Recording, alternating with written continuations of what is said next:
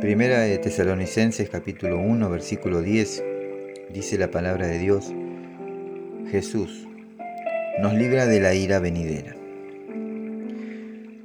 En el libro de Juan capítulo 5 versículo 40 dice la palabra de Dios, sin embargo ustedes se niegan a venir a mí para recibir esa vida. Y en el libro de Marcos capítulo 9, versículo 24, dice la palabra de Dios, creo, ayuda mi incredulidad.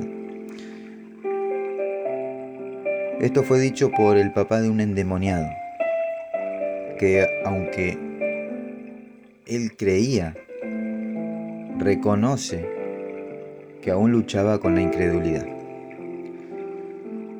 El devocional de hoy se titula Incredulidad Fatal. Durante el reinado de Joram, en el siglo IX a.C., el poderoso ejército sirio rodeó a Samaria, capital del norte del reino de Israel, para sitiarla. La hambruna alcanzó así proporciones indescriptibles. Repentinamente, Dios envió un mensaje de esperanza por medio del profeta Eliseo. Este mensaje se puede resumir así. Mañana habrá alimento en abundancia.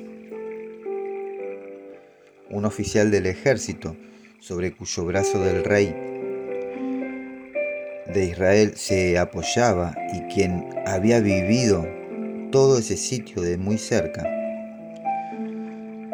oyó la palabra del profeta, pero en vez de creer lo que el profeta decía, se burló diciendo, si Dios hiciere ventanas en el cielo, ¿se cumpliría esta palabra? Para él, librar tan rápido a Samaria de los sirios era imposible. Pero como siempre, la palabra de Dios se cumplió.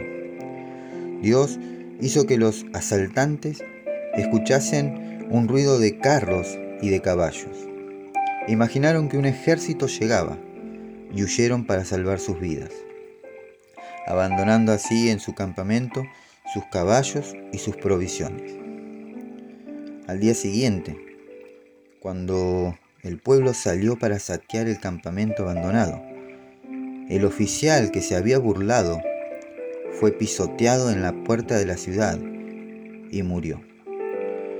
Aunque vio la liberación, no pudo disfrutar la bendición que Dios había enviado a su pueblo. Hoy Dios hace anunciar su mensaje de salvación a toda la humanidad. Cree en el Señor Jesucristo y serás salvo. Hechos capítulo 16 versículo 31. Ahora yo te pregunto, ¿lo creemos o lo ponemos en duda como lo hizo el oficial del rey? Estimado, estimada, reciba el Evangelio, para que no sea testigo de la salvación de otros, mientras usted sigue perdido.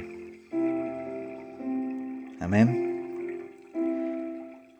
Te invito a que recibas a Jesucristo en tu corazón, que le abras las puertas de tu corazón y que entre el Rey de Gloria.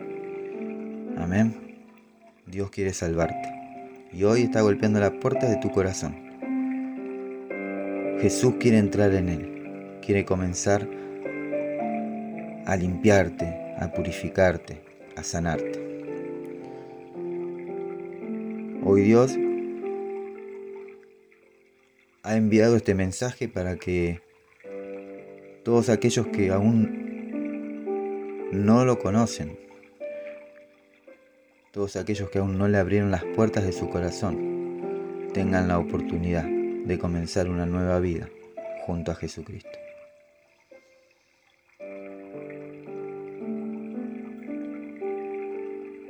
Que Dios los bendiga, que Dios los guarde, que Dios llene su vida de toda bendición del cielo. Amén.